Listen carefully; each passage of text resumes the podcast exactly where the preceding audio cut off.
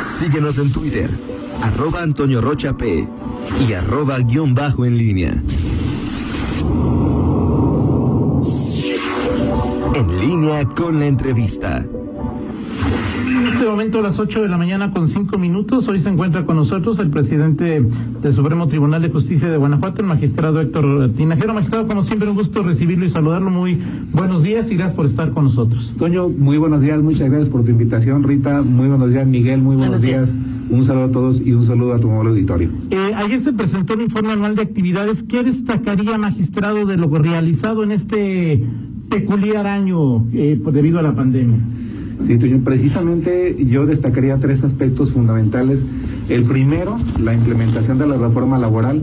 Iniciamos en el mes de febrero la licitación de las obras relativas a la materia laboral. Son cuatro edificios, uno en León, uno en Irapuato, uno en Celaya y un Guanajuato capital. Se iniciaron las licitaciones en tiempo. Nos tomó la pandemia en marzo, pero no se detuvieron los procesos, se asignaron las obras. Hoy en día se presentaron las obras en sus avances, van algunas al 40, otras al 50%, pero vamos en tiempo, en el tiempo programado afortunadamente.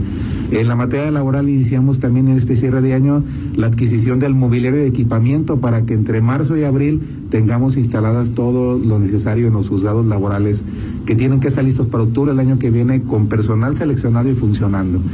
Yo creo que el segundo reto más importante ha sido operar en el contexto de la pandemia, Toño.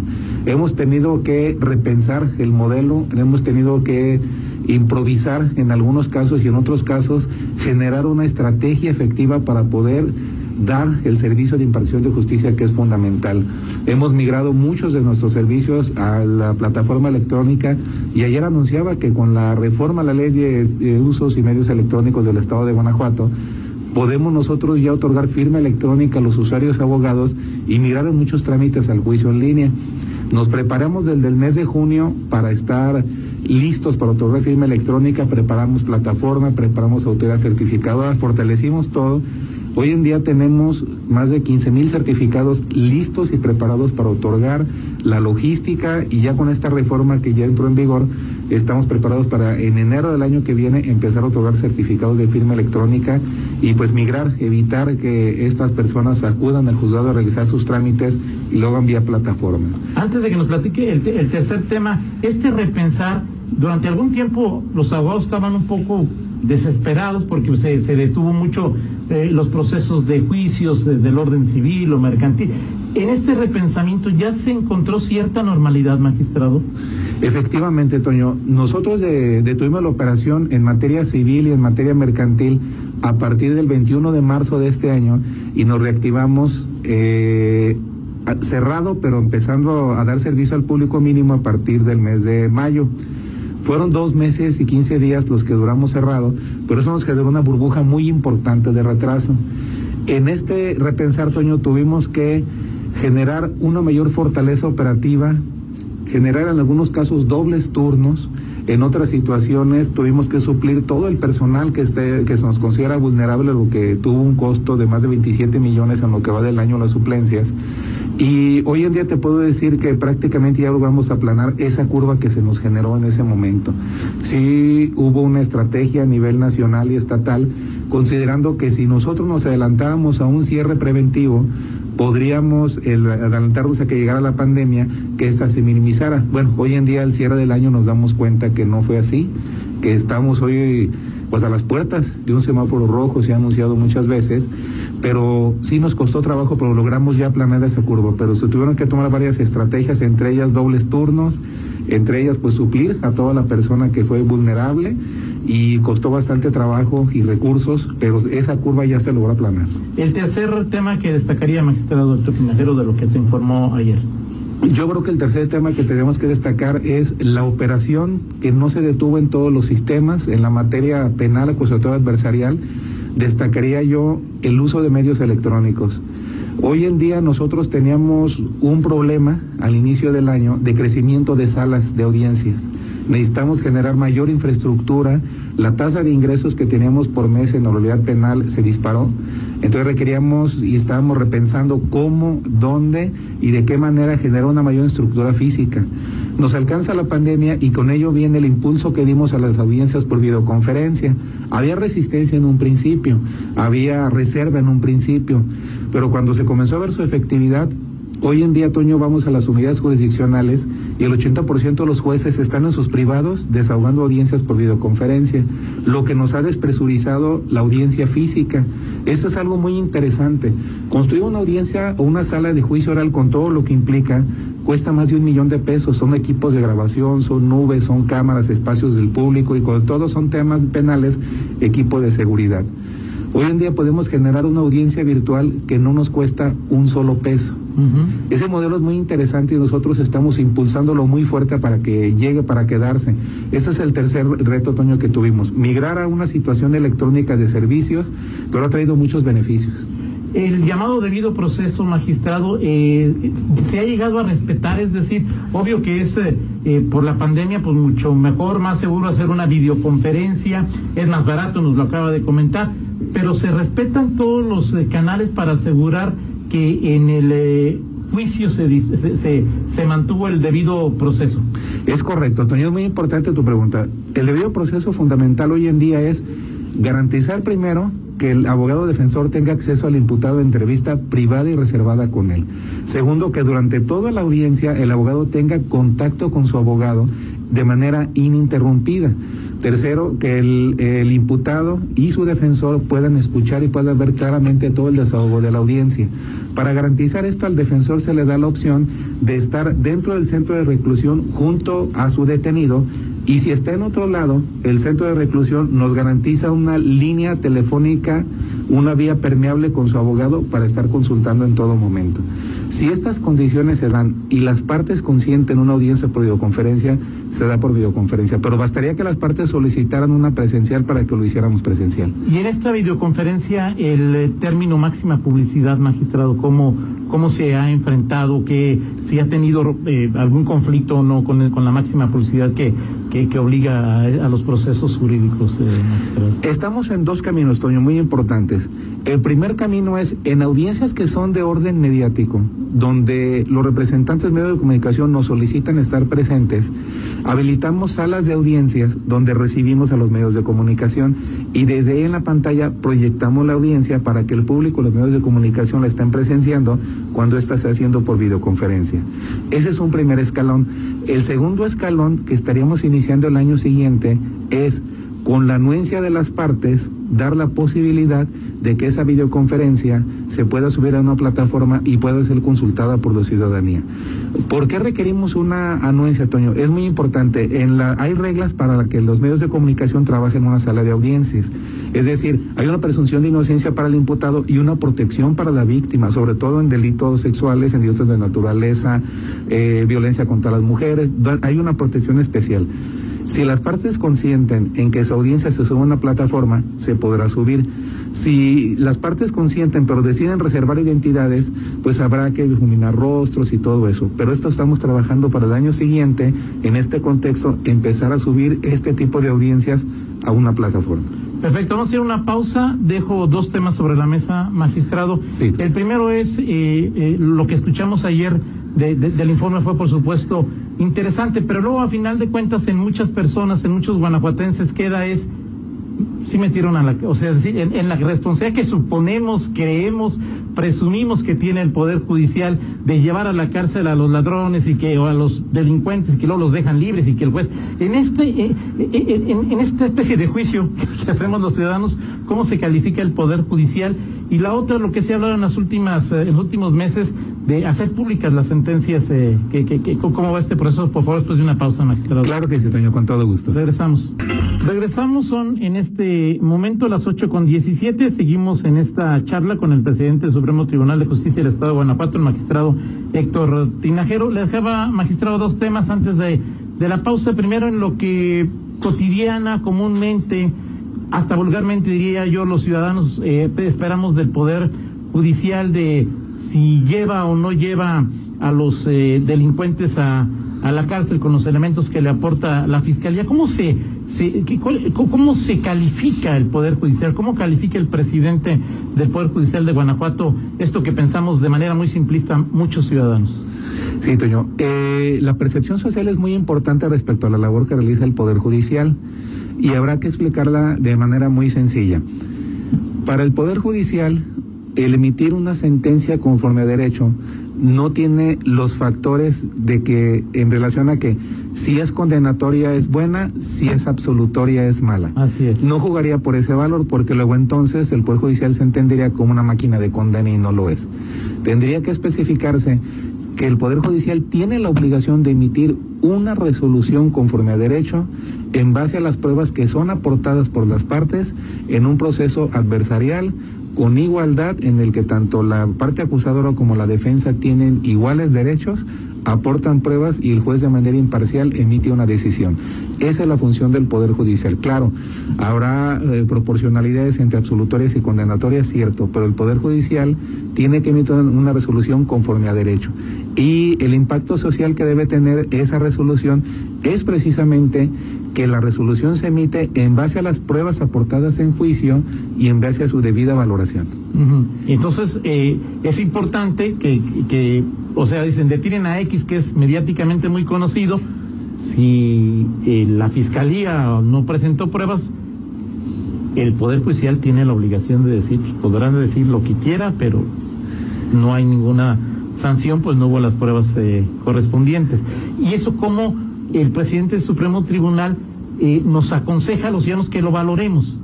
¿Cómo, saber ese tipo de, situaciones? ¿Cómo entender esa percepción que hoy tenemos del Poder Judicial? Sí, eso es muy importante, Toño. Es muy importante mandar el mensaje a la sociedad y poco a poco ir, ir permeando a la sociedad que el Poder Judicial, el juez, cuando va a emitir una resolución, no puede guiarse o no puede considerarse por una consideración mediática, una estigmatización hacia una persona. Sea quien sea, sea la persona quien se trate, entra a la sala de audiencia con una presunción de inocencia. Es decir, todos los ciudadanos entraríamos a una sala de juicio presumiéndosenos inocentes, antentando la autoridad, no acredita nuestra responsabilidad. Esta es la base de un sistema en un Estado democrático. En ese sentido, nosotros, respetando esta parte, tenemos que permear a la sociedad que precisamente vamos a resolver el asunto más allá de una percepción o de un señalamiento con pruebas sólidas, objetivas, valorables y que generan una convicción más allá de toda duda razonable para emitir una sentencia condenatoria. Ahora, en un entorno complicado como el que vive Guanajuato, como el que vive el país, el presidente del Supremo Tribunal confía en sus jueces, no tiene ningún señalamiento ni ninguna crítica a sus jueces. La ventaja que tenemos en estos momentos con los jueces es que todo es en una audiencia, todo queda videograbado y si bien es cierto en este contexto de pandemia muchas de ellas son por videoconferencia, las partes perciben el actuar del juez en todo momento, las partes visualizan lo que hace el juez en todo momento y más aún, la actividad del juez es la más observada de todas las actividades estatales. ¿Por qué? Porque si las partes no coinciden con el juez, la pueden impugnar y un magistrado revisarlas. Y aún así, si no coinciden con el magistrado, pueden impugnarlas y conocer una autoridad federal a través de un juicio de amparo. Es decir, la actividad del juez no solo es observada, sino revisada en todo momento. Ahora, eh, de otro tema que, que, dejaba en la mesa, magistrado, que tiene que ver con eh, hacer públicas eh, las sentencias, algo de lo que se ha hablado mucho durante mucho tiempo. Eh, ¿Qué le parece al Poder Judicial y en qué proceso va? Porque pues es más prácticamente una, una obligación, magistrado, conforme avanza el, tiempo y las, las obligaciones de, de, las autoridades del poder público. Es correcto. A mí me parece fundamental, me parece muy, muy importante eh, el que generemos versiones públicas de todas las sentencias que emite. El Poder Judicial emite más de 60 mil sentencias al año y creo que es fundamental que todas se hagan en versión pública. Teníamos solo la mitad, es decir, la parte de la audiencia, la parte procesal era pública, la parte de la sentencia solo en audiencia era pública, pero para quienes asistían a la audiencia.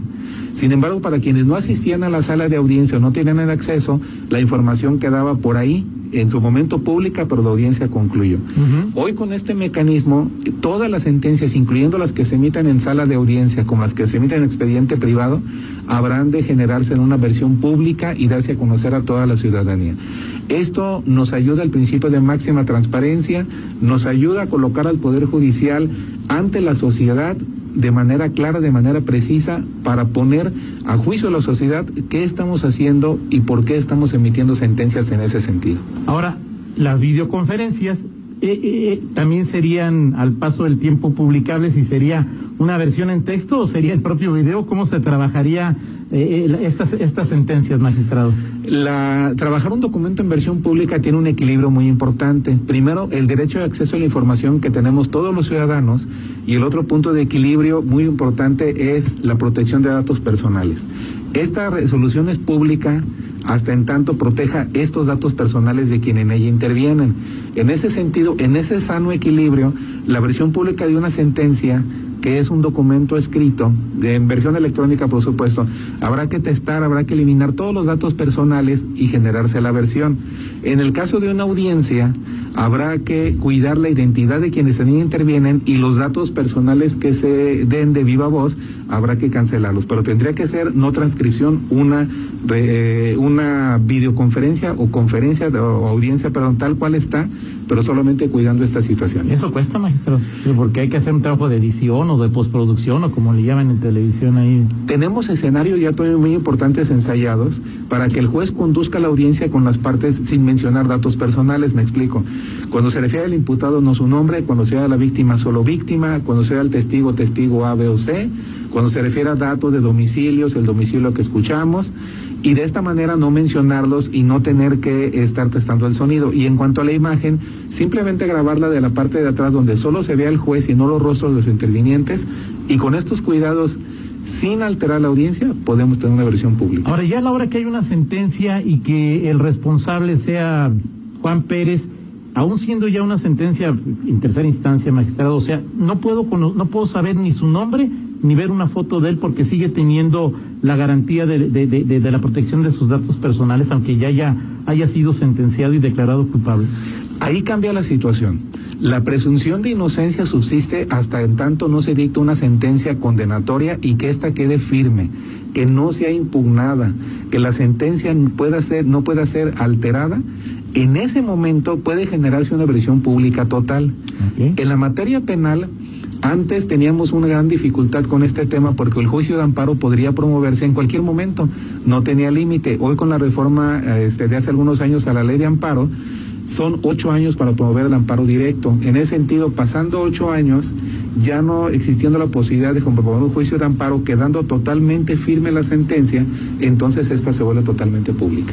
Perfecto, dice Jorge Marcelino Trejo, muchas felicidades al presidente del Supremo Tribunal eh, el magistrado Héctor Tinajero por su informe de actividades que presentó ayer. Dice Marcelino que tuvo el honor de ser invitado, que las informe con grandes logros y de gran profesionalismo a pesar de la COVID y que seguramente, dice Marcelino, comentará de las 15 mil firmas digitales que permitirán litigar de manera más rápida y práctica, ¿no? Que ya así es. Eh, también el síndico Cristian Cruz, felicidades a Héctor Tinajero por su desempeño al frente del Poder Judicial y por ser un referente a nivel eh, nacional. Y otro, otro, otro tema, eh, magistrados, el que tiene que ver ahora con la legalización del uso medicinal de la, de, la, de, la marihuana, eh, con esta despenalización en algunos casos, ¿qué impacto tendrá en, en procesos penales que ya, que ya en este momento se tramitan en, en Guanajuato? ¿Cómo, cómo, ¿Cómo va a impactar esta situación? Bueno, hasta ahorita nosotros lo que tenemos en normativa son los delitos que llamamos de narcomenudeo que es competencia de los estados. El narcomenudeo, el más frecuente que manejamos nosotros es la posesión simple, sin fines de venta, sin fines de comercio. Esto es, eh, la persona que trae una dosis para su consumo personal. Entonces, cuando se legaliza, por ejemplo, en este caso, que es la marihuana, si la persona tiene una dosis de marihuana o bien su principio activo medicinal, porque de la marihuana se trae un principio activo que resulta ser medicinal, la Ley General de Salud establece que ese principio activo se denomina delta 9 tetrahidrocannabinol cannabis índica y este puede también consumirse médicamente a través de receta en aquellos estados, por ejemplo en los Estados Unidos, que está permitido. Para México, la Suprema Corte de Justicia de la Nación determinó en criterio que el uso lúdico de la marihuana puede permitirse en un consumo personal. Nosotros en este momento tenemos el que si la persona es farmacodependiente y tiene una dosis para uso personal, no está cometiendo un delito. Es decir, eso no es un delito portarla. Pero no la puede consumir en lugares públicos. Es correcto, no puede consumirla en lugares públicos. Esta persona se le trata como un enfermo y entonces tiene que canalizársele a un centro de desintoxicación. No pasa con todas las drogas, en este caso solo se habla de la marihuana. Ok, claro, claro. En, en ese sentido, lo que sucedería en este caso de reforma sería que las personas podrían tener una dosis aún no siendo farmacodependientes y entonces no cometer un delito por posesión simple de este tipo de narcóticos. O bien, hasta donde da la, da la tabla de uso personal máximo, tenerlo, de que lo publica la Ley General de Salud, y no cometer ningún delito aún no siendo farmacodependiente. Este sería el siguiente cambio. Perfecto. Eh, algo más, magistrado, que le quiero comentar al, al auditorio de, de en línea. Eh, Gracias, pues agradecer su atención, agradecer su invitación y el año que viene estaremos muy al frente de los retos. Creo que la pandemia no va a ceder. En ese momento tenemos nosotros que también repensar los modelos, fortalecer firma electrónica, fortalecer notificación electrónica, consulta de expediente electrónica, videoconferencia y repensar los modelos de servicio porque la justicia no se va a detener. No vamos a detener, no paramos servicio, pero sí nos vamos a reinventar y a recomponer. Y la parte laboral a partir de octubre, que pues, también será una carga nueva, diferente a lo que significa el Poder Judicial de- de- del Estado y de los otros estados de la República. Es correcto, Toño. Viene la, carta, la carga muy importante laboral, pero también lo comento, estamos preparados. En materia laboral estamos preparados también para que iniciemos con firma electrónica para los abogados. Estamos ya con la plataforma preparada para notificación electrónica en materia laboral y también estamos preparando audiencia por videoconferencia. Es decir, todos los esquemas electrónicos se están ya preparando para la materia laboral también. Perfecto. Pues muchas gracias, magistrado Héctor Tinajero. Muchas gracias. Al contrario, Toño, muchas gracias, muchas gracias, ahorita. Un saludo, Miguel, gracias. Son las 8 de la mañana con 29 minutos. Hacemos una pausa y regresamos. Contáctanos en línea promomedios